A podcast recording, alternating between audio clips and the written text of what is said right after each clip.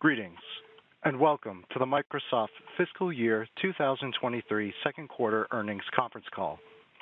At this time, all participants are in a listen-only mode. A question and answer session will follow the formal presentation. If anyone should require operator assistance during the conference, please press star zero on your telephone keypad. As a reminder, this conference is being recorded. I would now like to turn the conference over to your host, Brett Iversen, Vice President, Investor Relations. Good afternoon, and thank you for joining us today. On the call with me are Satya Nadella, Chairman and Chief Executive Officer, Amy Hood, Chief Financial Officer, Alice Jolla, Chief Accounting Officer, and Keith Dolliver, Deputy General Counsel. On the Microsoft Investor Relations website, you can find our earnings press release and financial summary slide deck, which is intended to supplement our prepared remarks during today's call and provides the reconciliation of differences between GAAP and non-GAAP financial measures. On this call, we will discuss certain non-GAAP items. The non-GAAP financial measures provided should not be considered as a substitute for or superior to the measures of financial performance prepared in accordance with GAAP. They are included as additional clarifying items to aid investors in further understanding the company's second quarter performance, in addition to the impact these items and events have on the financial results. All growth comparisons we make on the call today relate to the corresponding period of last year, unless otherwise noted. We'll also provide growth rates in constant currency when available, as a framework for assessing how our underlying businesses performed, excluding the effect of foreign currency rate fluctuations. Where growth rates are the same in constant currency, we'll refer to the growth rate only. We'll post our prepared remarks to our website immediately following the call until the complete transcript is available. Today's call is being webcast live and recorded. If you ask a question, it will be included in our live transmission, in the transcript, and in any future use of the recording. You can replay the call and view the transcript on the Microsoft Investor Relations website. During this call, we'll be making forward-looking statements, which are predictions, projections, or other statements about future events. These statements are based on current expectations and assumptions that are subject to risks and uncertainties. Actual results could materially differ because of factors discussed in today's earnings press release, in the comments made during this conference call, and in the Risk Factors section of our Form 10-K, Forms 10-Q, and other reports and filings with the Securities and Exchange Commission. We do not undertake any duty to update any forward-looking statement. And with that, I'll turn the call over to Satya. Thank you very much, Brett. I want to start with the context I shared with our employees last week on the changing environment and our priorities. As I meet with customers and partners, a few things are increasingly clear. Just as we saw customers accelerate their digital spend during the pandemic, we are now seeing them optimize that spend. Also, organizations are exercising caution given the macroeconomic uncertainty. And the next major wave of computing is being born as we turn the world's most advanced AI models into a new computing platform. In this environment, we remain convicted on three things. This is an important time for Microsoft to work with our customers, helping them realize more value from their tech spend and building long-term loyalty and share position, while internally aligning our own cost structure with our revenue growth. This, in turn, sets us up to participate in the secular trend where digital spend as a percentage of GDP is only going to increase. And lastly, we're going to lead in the AI era, knowing that maximum enterprise value gets created during platform shifts. With that as the backdrop, the Microsoft Cloud exceeded $27 billion in quarterly revenue, up 22% and 29% in constant currency. Now I'll highlight examples of our innovation, starting with Azure. Moving to the cloud is the best way for any customer in today's economy to mitigate demand uncertainty and energy costs while gaining efficiencies of cloud-native development. Enterprises have moved millions of cores to Azure and run twice as many cores on our cloud today than they did two years ago. And yet, we're still in the early innings when it comes to long-term cloud opportunity. As an example, insurer AIA was able to save more than 20% by migrating to Azure and reduced IT provisioning time from multiple months to just an hour. We also continue to lead with hybrid computing with Azure Arc. We now have more than 12,000 Arc customers, double the number a year ago, including companies like Citrix, Northern Trust, and PayPal. Now on to data. Customers continue to choose and implement the Microsoft Intelligent Data Platform over the competition because of its comprehensiveness, integration, and lower cost. Bayer, for example, used the data stack to evaluate results from clinical trials faster and more efficiently while meeting regulatory requirements, and ASOS chose Cosmos DB to power real-time product recommendations and order processing for over 26 million global customers. Now on to AI. The age of AI is upon us, and Microsoft's powering it. We are witnessing nonlinear improvements in capability of foundation models, which we are making available as platforms. And as customers select their cloud providers and invest in new workloads, we are well-positioned to capture that opportunity as a leader in AI. We have the most powerful AI supercomputing infrastructure in the cloud. It's been used by customers and partners like OpenAI to train state-of-the-art models and services, including ChatGPT. Just last week, we made our Azure OpenAI Service broadly available, and already over 200 customers from KPMG to Al Jazeera are using it. We will soon add support for ChatGPT, enabling customers to use it in their own applications for the first time. And yesterday, we announced the completion of the next phase of our agreement with OpenAI. We are pleased to be their exclusive cloud provider and will deploy their models across our consumer and enterprise products as we continue to push the state-of-the-art in AI. All of this innovation is driving growth across our Azure AI services. Azure ML revenue alone has increased more than 100% for five quarters in a row, with companies like AXA, FedEx, and H&R Block choosing the service to deploy, manage, and govern their models.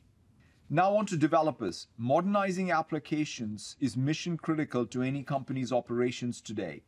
And with GitHub Visual Studio and Azure PaaS services, we have the most comprehensive portfolio of tools to help.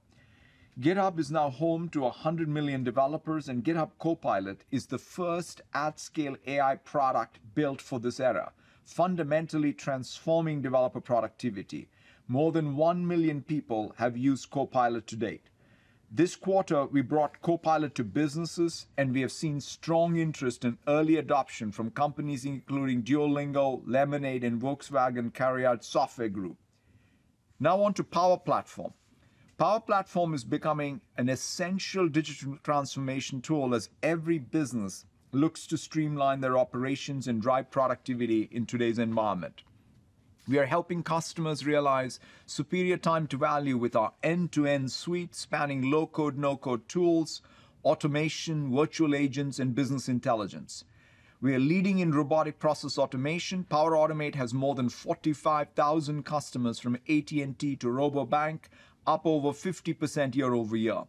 And we are making it easier for anyone to streamline repetitive tasks, introducing new AI-powered features to turn natural language prompts into complex workflows. Now on to business applications. Dynamics 365 is taking share as we help businesses digitize their service, finance, customer experience, and supply chain functions. For example, G&J Pepsi-Cola Bottlers is moving from reactive to predictive field service. Fujifilm is optimizing its operations. Investec is closing deals faster with conversational intelligence.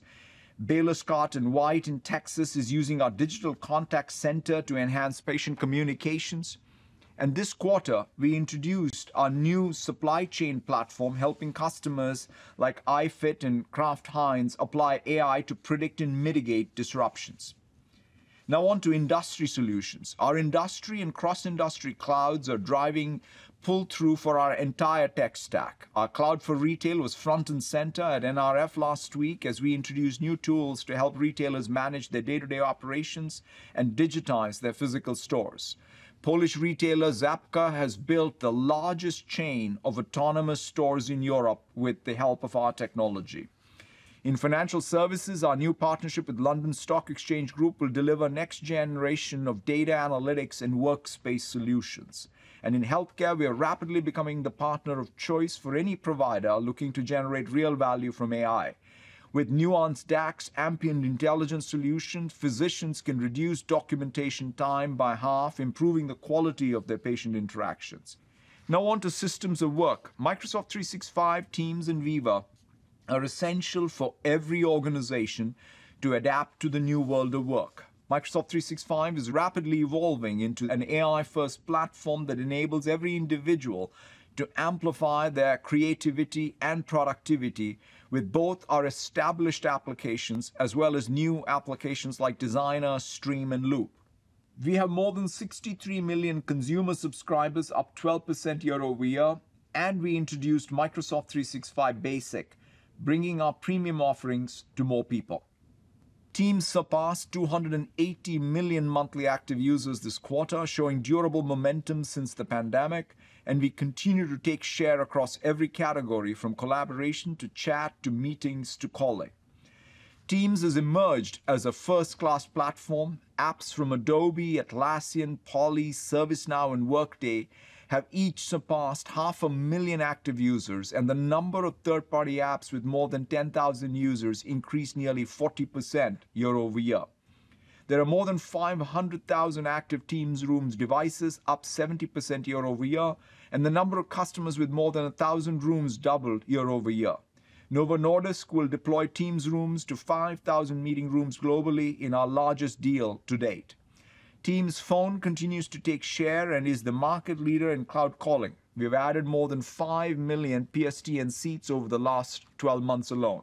With Teams Premium, we are meeting enterprise demand for advanced features like end-to-end encryption and AI-powered recaps. We have seen strong interest in Preview, and we will make it broadly available next month. With Microsoft Viva, we have created a new market category for employee experience and organizational productivity. US Bank is using Viva to streamline employee communications, and Carlsberg turned to Viva to centralize its digital employee experience for 29,000 employees. In today's environment, aligning the entire organization on the most important work is critical. Viva Goals brings objectives and key results directly into the flow of daily work. Viva has also become an indispensable tool for business process. Viva Sales is the super app in Microsoft 365 for sellers. We have seen strong interest since making it generally available this quarter. All up, we continue to see organizations consolidate on Microsoft 365. 80% of our enterprise customers use five or more Microsoft 365 applications, and organizations across the private and public sector, including EY, IKEA, NTT Communications, Rio Tinto, as well as the state government of Virginia, are increasingly choosing our premium E5 offerings for advanced security, compliance, voice, and analytics. Now on to Windows. While the number of PCs shipped declined during the quarter, returning to pre-pandemic levels, usage intensity of Windows continues to be higher than pre-pandemic, with time spent per PC up nearly 10%. Monthly active devices also reached an all-time high this quarter. And for commercial customers, Windows 11 adoption continues to grow because of its differentiated security and productivity value proposition. We're also seeing growth in cloud-delivered Windows, with usage of Windows 365 and Azure Virtual Desktop up by over two-thirds year-over-year. Leaders in every industry, from Campari and Grant Thornton UK to Nutrien and Woolworths, are using cloud-delivered Windows, including more than 60% of the Fortune 500. Now on to security.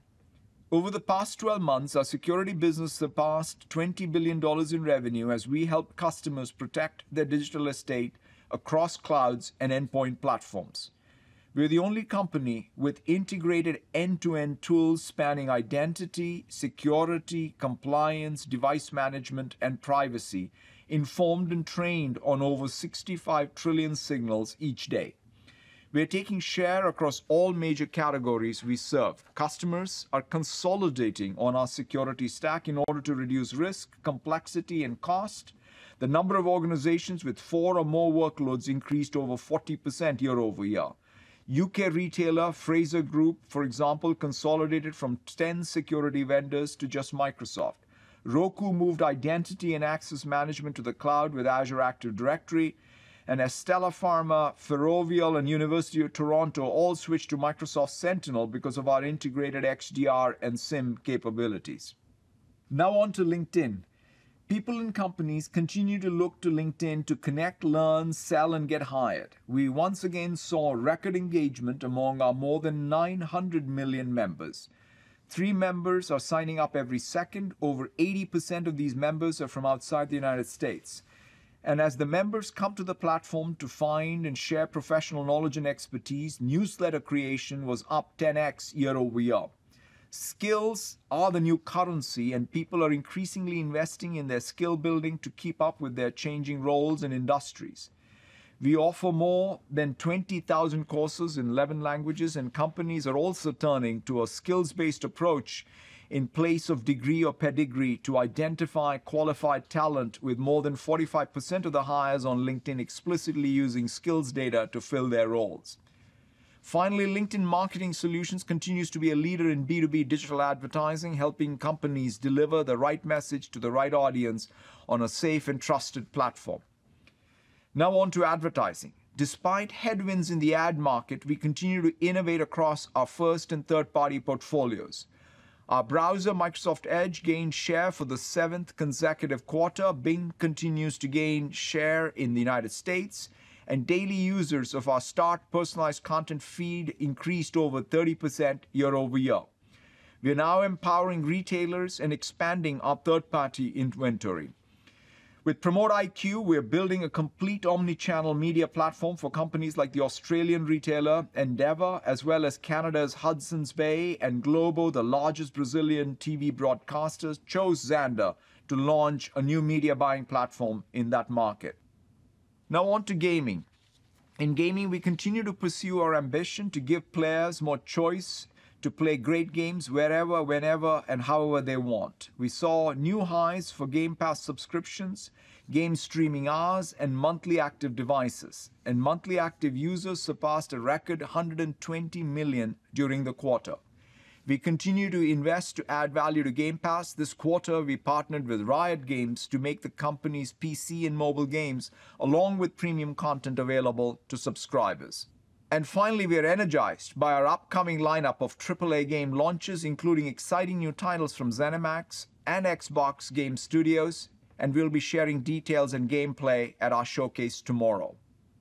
In closing, I want to extend my deepest gratitude to our employees for their continued dedication to our mission, customers, and partners.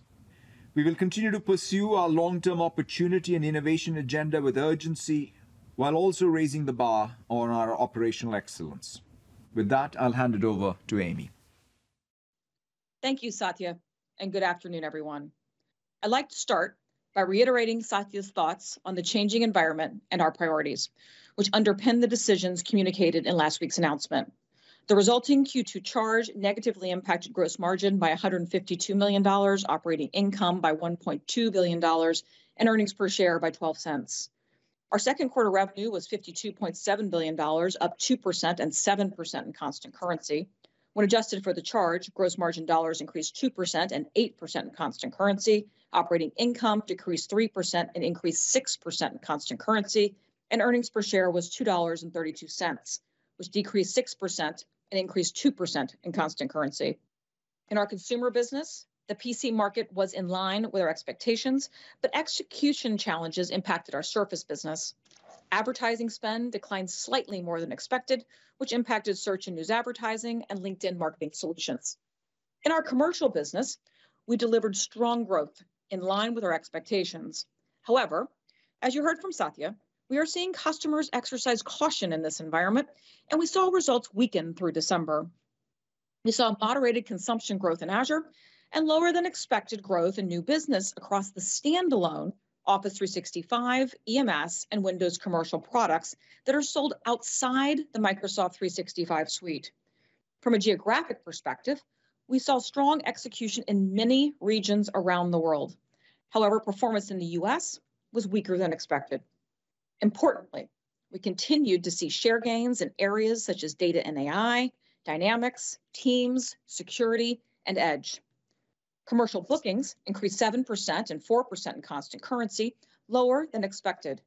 Consistent execution across our renewal sales motions, including strong recapture rates and growth in Azure commitments on a high prior year comparable were partially offset by the slowdown in growth of new standalone business noted earlier. Commercial remaining performance obligation increased 29% and 26% in constant currency to $189 billion.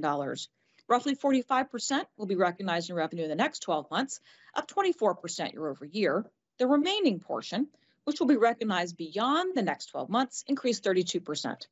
Our annuity mix increased 2 points year-over-year to 96%. FX decreased total company revenue by 5 points in line with expectations. At a segment level, FX decreased Productivity and Business Processes revenue growth by 6 points, 1 point favorable to expectations. FX impact on Intelligent Cloud and More Personal Computing were both in line with expectations. Additionally, FX decreased both COGS and operating expense growth by 2 points, 1 point unfavorable to expectations. Microsoft Cloud revenue was $27.1 billion and grew 22% and 29% in constant currency, ahead of expectations. Microsoft Cloud gross margin percentage increased roughly 2 points year-over-year to 72%, a point better than expected, driven by lower energy costs. Excluding the impact of the change in accounting estimate for useful lives, Microsoft Cloud gross margin percentage decreased roughly 1 point, primarily driven by sales mix shift to Azure.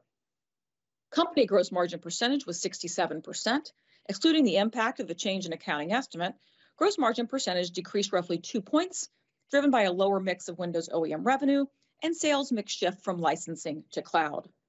Operating expense, when adjusted for the Q2 charge, increased 11% and 13% in constant currency, about $500 million lower than expected.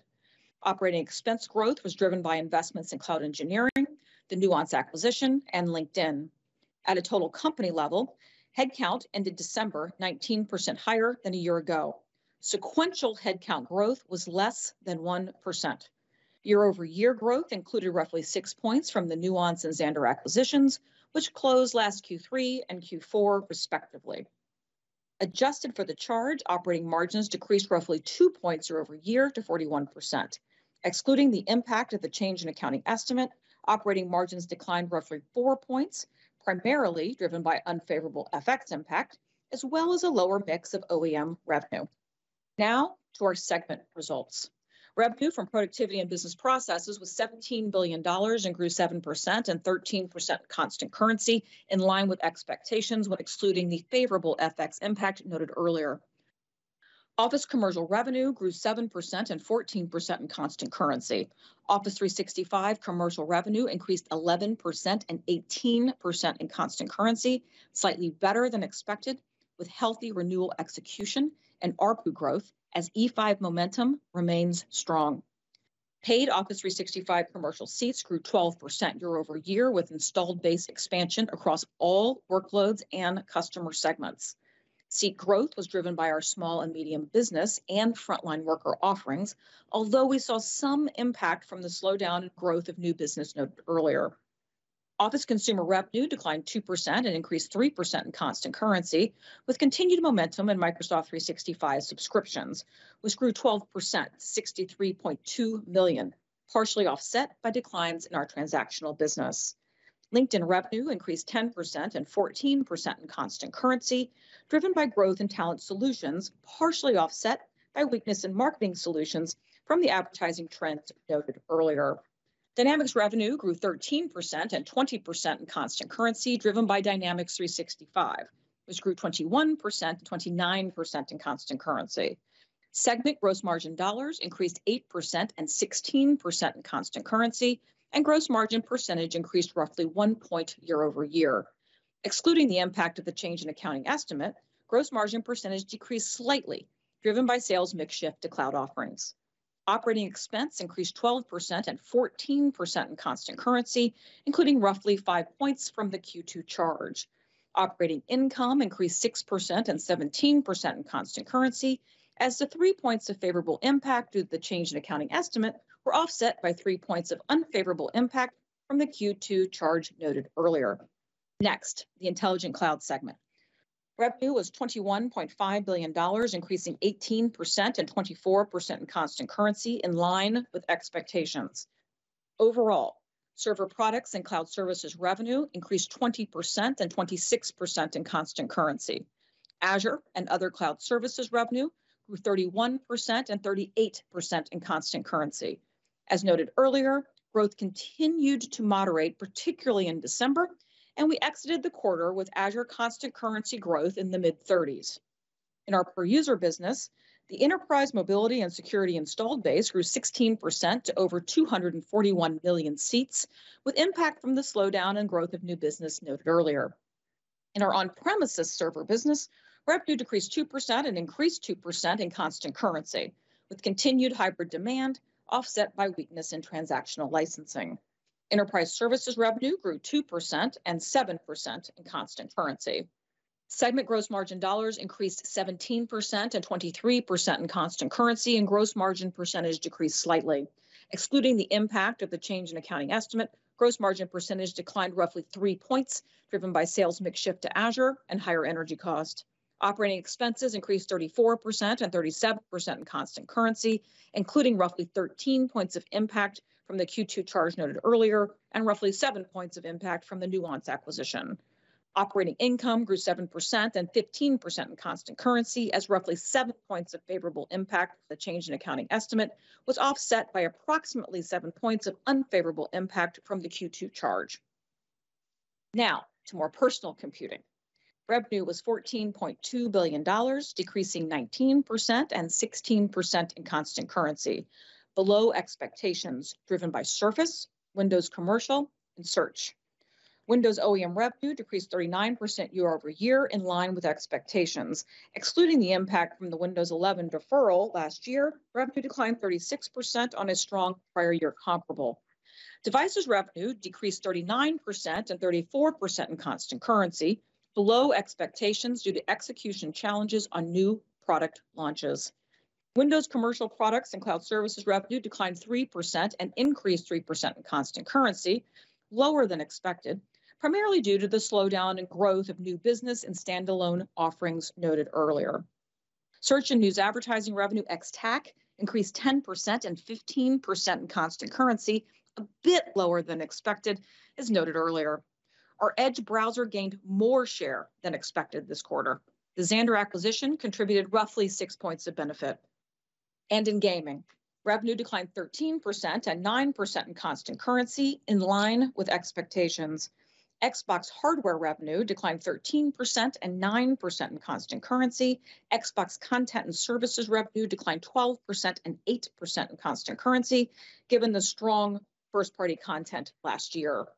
Segment gross margin dollars declined 29% and 24% in constant currency, and gross margin percentage decreased roughly seven points year-over-year, driven by lower device gross margin and sales mix shift to lower margin businesses. Operating expenses increased 6% and 9% in constant currency, including roughly six points of impact from the Q2 charge noted earlier and three points of impact from the Xandr acquisition. Operating income decreased 47% and 40% in constant currency, including roughly six points of unfavorable impact from the Q2 charge noted earlier.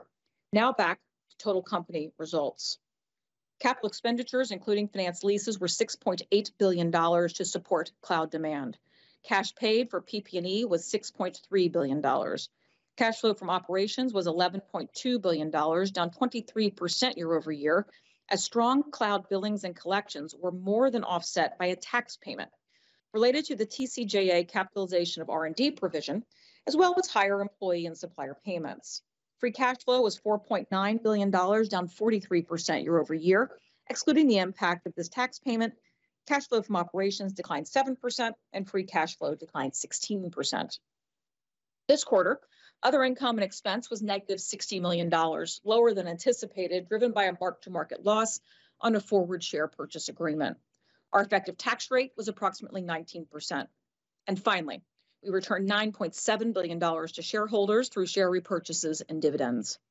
Now, moving to our Q3 outlook, which, unless specifically noted otherwise, is on a U.S. dollar basis.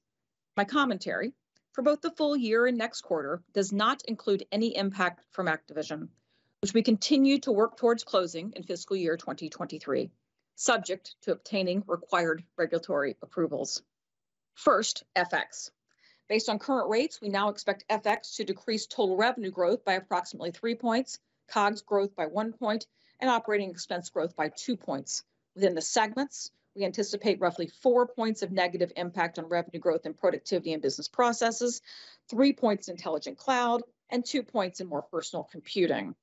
In our consumer business, Windows OEM and devices will see continued declines as the PC market returns to pre-pandemic levels. And LinkedIn and Search will be impacted as ad market spending remains a bit cautious. In our commercial business, we expect business trends that we saw at the end of December to continue into Q3.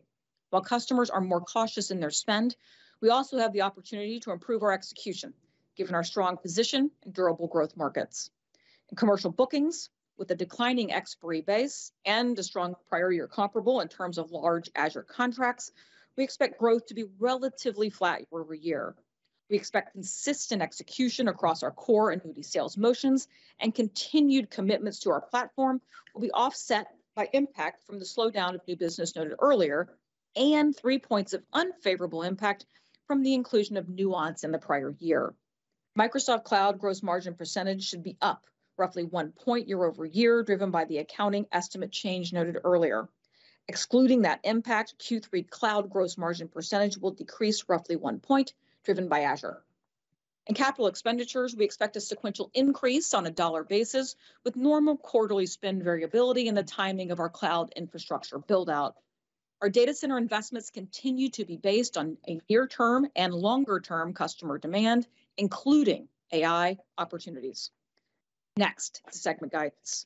In productivity and business processes, we expect revenue to grow between 11 and 13% in constant currency, or $16.9 billion-$17.2 billion. In Office Commercial, revenue growth will again be driven by Office 365, with seat growth across customer segments and ARPU growth through E5. We expect Office 365 revenue growth to be sequentially lower by roughly 1 point on a constant currency basis. In our on-premises business, we expect revenue to decline in the mid-20s. In Office Consumer, we expect revenue growth in the low single digits, driven by Microsoft 365 subscriptions. For LinkedIn, we expect mid-single-digit revenue growth with continued strong engagement on the platform, although impacted by the advertising trends noted earlier and a slowdown in hiring, particularly in the technology industry, where we have significant exposure. And in Dynamics, we expect revenue growth to be in the low to mid-teens, driven by continued growth in Dynamics 365, which is now over 80% of total Dynamics revenue. For Intelligent Cloud, we expect revenue to grow between 17 and 19% in constant currency, or 21.7 to 22 billion US dollars.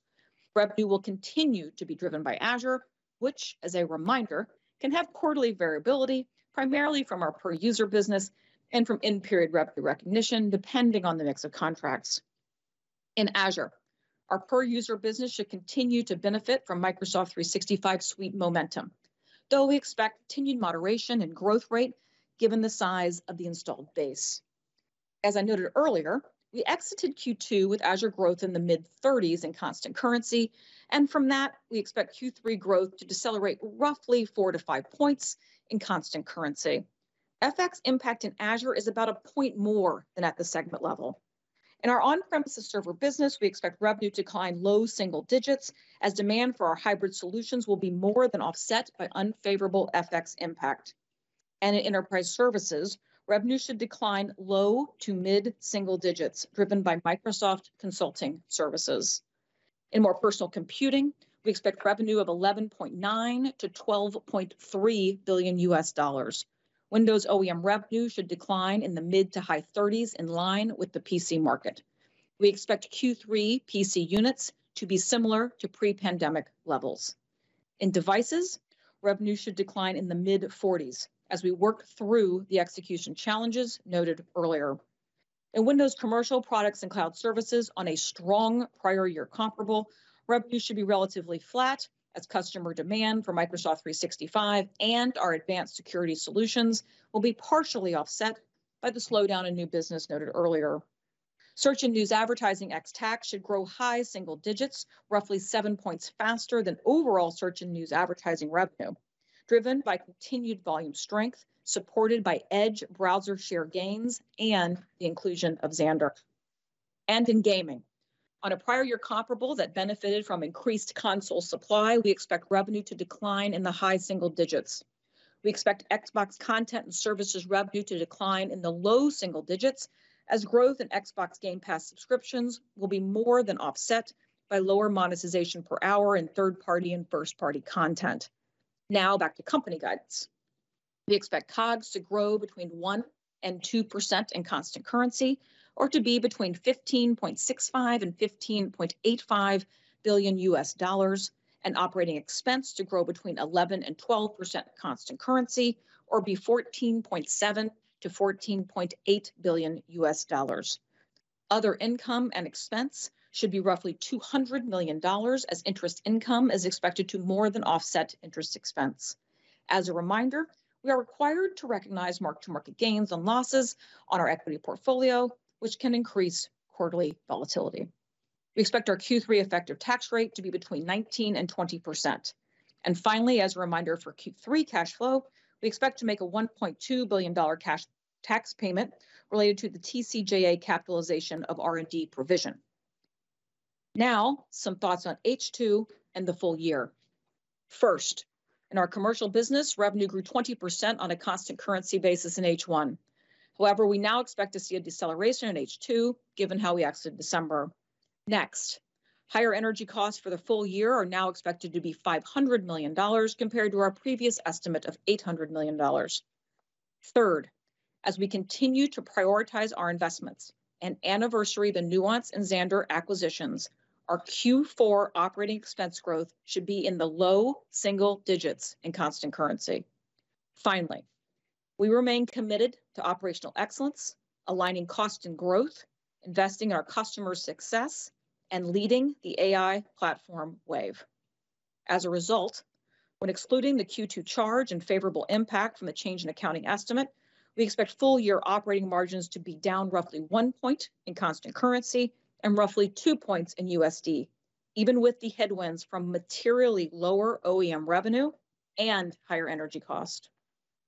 In the first half of the year, over 70% of our revenue came from our commercial business, and over 70% of that from Microsoft Cloud. We have a resilient foundation and durable growth markets where we are gaining share. I'm confident in the ability of our Microsoft team to manage the near term by continuing to position ourselves for the future. With that, let's go to Q&A. Brett. Thanks, Amy. We'll now move over to the Q&A. Out of respect for others on the call, we request that participants please only ask one question. Joe, can you please repeat your instructions? Ladies and gentlemen, at this time, we will be conducting a question-and-answer session. If you would like to ask a question, please press star one on your telephone keypad, and a confirmation tone will indicate your line is in the question queue. You may press star two if you would like to remove your question from the queue. For participants using speaker equipment, it may be necessary to pick up your handset before pressing the star keys. One moment, please, while we pull for questions.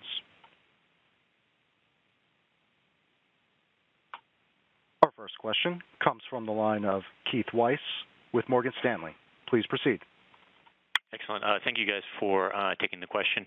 Um, I was hoping we could delve into the um, expansion of the investment into OpenAI. Um, Satya, I was hoping you could talk to us about, is there any expansion in the scope of what you guys are doing with OpenAI and the commitment that you guys are making uh, in terms of sort of the compute capacity you're going to be giving to them?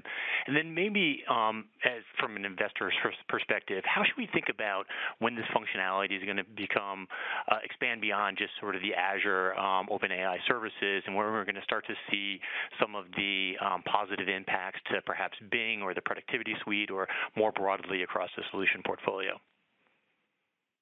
Thank you so much, uh, Keith, for the question. So, as you know, we started um, the OpenAI partnership uh, you know, now in 20, you know, three years, three and a half years ago, and uh, we've been actually uh, working very hard on a lot of elements of this partnership uh, over the last three years. And so I think the way for our investors uh, to see this is we fundamentally believe that the next big platform wave, as I said, um, is going to be AI. And uh, we strongly also believe a lot of the enterprise value gets created by just being able to catch these waves and then have those waves impact every part of our tech stack and also create new solutions and new opportunities. So whenever we think about platform opportunities and platform shift opportunities, that's how we come at it. How can we essentially ride the wave for everything that we have today and make it more expansive?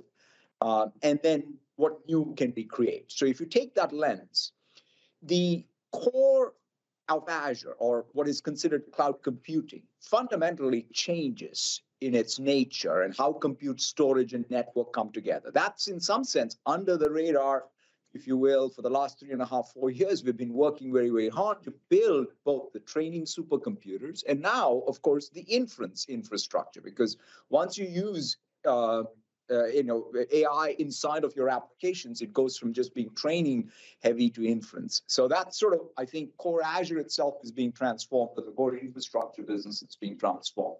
And so you can see us, you know, in data uh, beyond. Uh, Azure OpenAI services, even think about what Synapse plus OpenAI APIs can do. Uh, we already have in Power Platform incorporated uh, capability. You can prompt a workflow. I mean, one of the reasons why we're the leaders in robotic process automation and workflow automation today is because of some of the AI capabilities that we have in there. GitHub Copilot is, in fact, you would say, the most at scale LLM based product out there in the marketplace today. Um, and so we fully expect us to sort of incorporate AI in every layer of the stack, whether it's in productivity, whether it's in uh, our consumer services. And so we're excited about it. But I think that uh, we're also excited about OpenAI's own uh, innovation, right? So they commercialize their products. Uh, we're excited about the Chat GPT being built on Azure and having the traction it has. Uh, so we we look to you know both there's an investment part to it and there's a commercial partnership, but fundamentally it's going to be something that's going to drive, I think, innovation and competitive differentiation uh, in every one of the Microsoft solutions by leading in AI. Outstanding. Thank you, guys. Thanks, Keith. Joe, next question, please. Our next question comes from the line of Brent Thill with Jefferies. Please proceed. Thanks. Uh, Satya, uh, can you give us your overall macro view? Uh, there were some comments you had made uh, that concerned, uh, I think, many about the state of the U.S. Uh, spending environment. I'm just curious if you could comment and follow up on what you're seeing there just from a spend environment throughout the year. I think many came away with that perceiving that you were saying it's getting worse, not not better. Can you can you just give us a little more color on that? Thank you. No, thank you, uh, Brenton. You know, the first of all, I was making a comment which was sort of a global comment, not just a specific U.S. comment. I mean, there is only, I always sort of subscribe to that there's only one law of gravity that I think all of us are subject to, which is inflation-adjusted economic growth in the world. Uh, and then how many times that do we grow? Because uh, as I said even in my comments, Brent, I fundamentally believe you know tech as a percentage of GDP is going to be much higher uh, and on a secular basis. So the question is, how many times is it uh, given the overall inflation-adjusted economic growth? So that's kind of how I look at it. Given that, I think the two things that we see, we, we commented on that even in uh, the last quarter, and it's even in the outlook, which is the thing that customers are doing is what they accelerated during the pandemic. They're making sure that they're getting most value out of it or optimizing it. Uh, and then also being a bit more cautious on uh, given the macroeconomic uh, headwinds out there in the market. So given those two things, the point is at some the, the optimizations will end. In fact, the money that they save in any optimization of any workload is what they'll plow into workloads, and those workloads will start ramping up. Uh, and so one of the key things we are watching for, Brent, is to make sure that we are gaining share in this phase through you know our value propositions. So and even you know build loyalty with our customers so that long term we are well positioned for share gains so that's sort of fundamentally how we view it. Uh, and then the other aspect i'd also say is simultaneously inventing investing in this new ai trend because i don't think any application start that happens next is going to look like the application starts of 2019 or 2020 they're all going to have considerations around how is my AI inference performance, cost, models going to look like. And that's where we are well positioned again. So that's how I view it. Uh, the market, you know, you all are better readers of, quite frankly, what's happening out there. We can tell you what we see. What we see is optimization and some cautious uh, approach to new workloads and that'll cycle through. But we do fundamentally believe on a long term basis, as a percentage of GDP, tech spend is going to go up. Thank you. Thanks, Brent. Joe, next question, please. Our next question comes from the line of Mark Moerdler with Bernstein. Please proceed. Thank you very much. Um, I'd like to follow up a little bit on the this this, this question relating to optimization. Um, I know we you know we saw some slowing this quarter. You're guiding to some slowing next quarter in cloud and Azure. How much of that is do you believe at this point is truly people optimizing what they've already bought and stepping back before that versus how much of that is due to macro macro factors themselves specifically impacting demand? I'd say two things, and then Amy, yeah. Uh, please feel free to add. One is it absolutely is starts with workloads that they have at scale just because of the visibility one has on what's driving essentially the consumption meters. Uh, and there's real guidance that we ourselves emit in the product to say, here are the things that you could do to optimize your billing. And so uh, so that's sort of what is the fundamental thing. When we say do more with less and how can we help, that's sort of the first place customers go to. Um, and then the, the next piece really, I think, is going to be about how do they take the optimization that they get and the savings they get in one workload and what new project starts.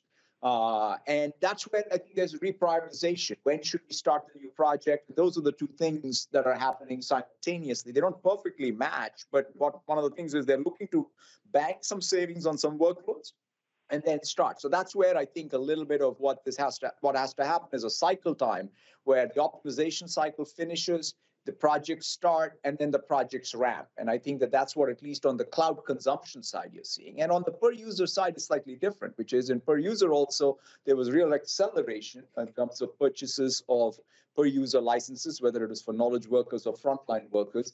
And again, they're, they're all now making sure that they're all getting used and the usage is going up. Like when we look at our Office 365 usage, all those numbers are pretty, you know, up uh, year over year in a substantial way. Like I gave you some of the Teams numbers. In fact, one of the things was what will happen to Teams usage after uh, pandemic. Guess what? They're up, and so uh, so those are the that's good news. And now once we cycle through that again, the seats will get added and premium. Like I'm very very excited about Teams Pro coming out. In a couple of weeks. And those are all the things that we will be able to sort of use to, you know, ensure that the ARPUs are also going up with value. And and Mark, uh, because I do think it's actually quite hard to separate from a driver perspective how much is optimization versus macro. You know, it's all related when you start to say what's the best ROI I can get on every budget dollar I spend. And our job as a partner to so many of these customers is to help them do that. Uh, so Satya's talked a bit about Azure. Let me talk a little bit about the per user where uh, the way it showed itself is we had very high renewal rates right. and very good suite performance at renewal, meaning what we tend to call internally recapture. Um, while we had some more challenges on maybe a standalone sale of a new product, um, where the cycle's going to be a little longer, right? You're going to have to show that cost savings. But the suite sale, the value in that showed itself in terms of strong E5. You can see the ARPU growth, and you can see the consistency potentially in both renewal rate and in, frankly, the Microsoft 365 performance. Perfect. Thank you very much. Thanks, I Mark. appreciate it. Yeah, thanks, Mark. Joe, next question, please. Our next question comes from the line of Kash Rangan with Goldman Sachs. Please, please proceed. Thank you very much. Uh, Satya, I'm curious if you could talk about how long the cycle time for optimization lasts. Are we talking a couple of quarters, few quarters, uh, or multiple years? Uh, because I do take your comment about tech spending as a percentage of global GDP going higher. So if that were to happen, this how do you frame the duration of this optimization that's happening in the industry? Thank you so much. Yeah, I mean, you know, I think that you can you have a workload, you optimize the workload, and you start a new workload. So the thing that I would say is when you're done with optimizing a workload is when you are done with the cycle. So I think if you sort of say, when did we enter this? You know, we accelerated a bunch of workloads during the pandemic over a period of two years. So we are optimizing. I don't think we're going to take two years to optimize, but we're going to take this year to optimize. And then as we optimize, the new projects start. And the new project starts don't start instantly at their peak usage. They start and then they scale. And so those are the two cycles that'll happen uh, where there will be a time lag. Got it. So it's a temporary adjustment uh, before we start to get the full effect of the next set of workloads. Good to get that. That's correct. Thank you. That's correct. Thank you. Thanks, Kash. Joe, next question, please. The next question comes from the line of Karl Keirstead with UBS. Please proceed. Uh, thank you. Uh, this one for Amy. Amy, given the obviously tough environment, it sounds like reaching that um, full fiscal year 20% constant currency commercial revs guide would be tough.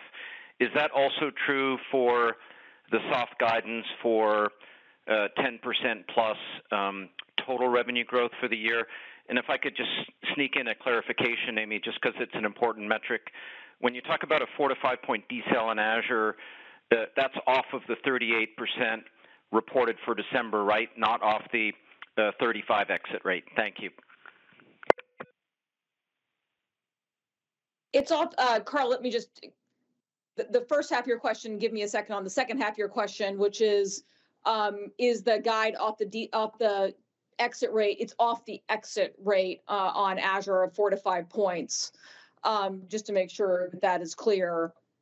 In terms of uh, thinking about total year revenue, you know, you're right, I did not comment on full year revenue as we continue, I think, uh, really just to watch uh, the Windows PC market as it returns to pre-pandemic levels.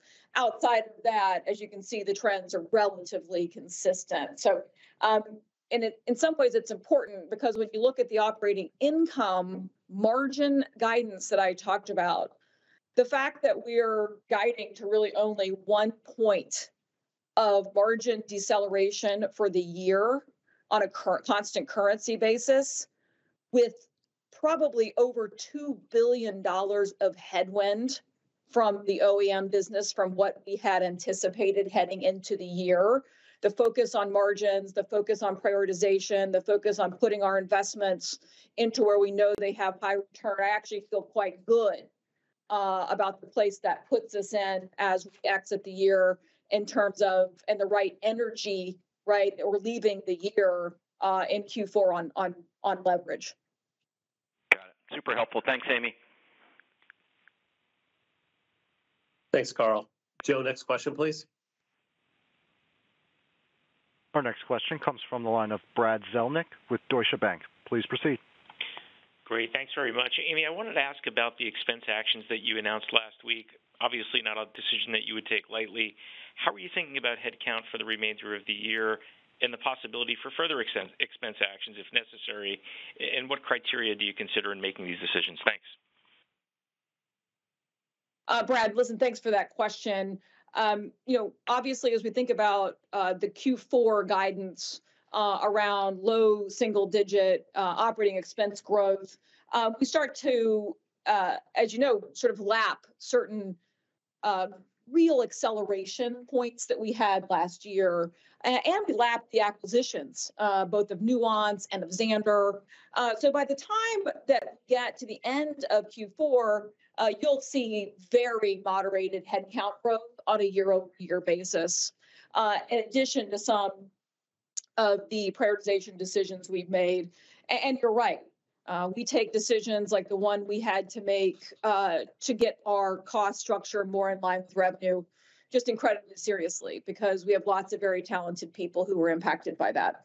Uh, and so I do think uh, that we feel confident in, in that exit rate. And as I said, uh, it'll certainly imply that year over year growth as we lap some of the investment that we've made uh, will be will be quite small. Thanks for the color. Thanks, Brad. Joe, next question, please. Our next question comes from the line of Brad Reback with Stifel. Please proceed. Great. Thanks very much. On Office 365 commercial, with you guys approaching 400 million seats and the E5 business really starting to accelerate here, on that consolidated sort of expense ROI that you're putting forth. Should we think about the growth there more evenly balanced between seats and uh, ARPU going forward, or still to continue to favor seats? Thanks. Yeah, that's a good question, especially because this quarter you started to see a little bit more of that ARPU influence. And as you might might have gathered from your question, and I'll just reinforce it, you know, as we see some of these moderating seat growth, um, whether that's some of the new uh, SKU weakness that we had talked about, some of the standalone stuff, you're starting to also see E5 ARPU happen at the same time. So it does create some stability in that Office 365 commercial revenue number. Um, so we're seeing, you know, still good seat growth, still growth across uh, all workloads. And, you know, we, as you're pointing out, we're getting further into the E5 health, where we've seen, I want to say, four or five really good quarters of E5 adoption. The value there is just very high uh, for customers in this environment between analytics, security, and I think, you know, we've given some, I think, good security data points in terms of adoption and voice. Um, this is a place where customers can save money by by moving to this this suite. And I I do think you're starting to see some of that ARPU help. And we're also. That's great. Investing in outside of Microsoft 365 in other per-user workloads, Viva being a new suite, Power Platform on its own, um, and even standalone offers like even Teams Pro and what have you. So there's a significant amount of work we want to do besides the sort of the suites that uh, we all sort of have at scale. Great. Thank you very much. Joe, we have time for one last question.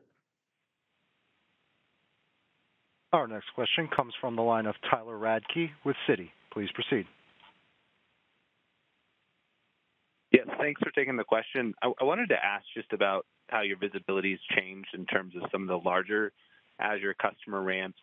Um, could you just comment on, you know, to the extent those large customer ramps or if any of those projects are getting put on pause? And then is there any way to just kind of quantify uh, the AI potential contribution or maybe GPU-powered contribution to Azure that you're expecting over the coming quarters? Thank you. On the second piece, I think it's um, uh, too early to sort of start somehow separating out AI from the rest of the workload. I mean, even the workloads themselves, AI is just going to be core part of a workload in Azure versus just AI alone. So in other words, if you have an application that's using a bunch of inference, let's say, it's also going to have a bunch of storage, and it's going to have a bunch of other compute beyond GPU inferencing, if you will. So uh, I think over time, obviously, I think every app is going to be an AI app. That's, I think, the best way to think about this uh, transformation. On um, your characterization of um, uh, the large customers, whether there is any, you know, any changes in their trajectory, I would say I would point back to, I think, some of the commentary around every large customer is looking to optimize the workloads that they have at scale today and and plow some of that money back that they save into new project structure. So that's sort of what the classic pattern of large customers is. That wraps up the Q&A portion of today's earnings call. Thank you for joining us today, and we look forward to speaking with all of you soon. Ladies and gentlemen, this concludes today's conference. You may disconnect your lines at this time. Thank you for your participation.